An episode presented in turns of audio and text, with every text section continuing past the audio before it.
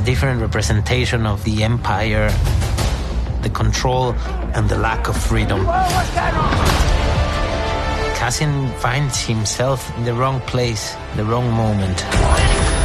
This is the first moment where he understands what Luthen saw in Cassian. Don't you want to fight these bastards for real? That he's capable of putting a team together. I have a new idea. No one is getting out!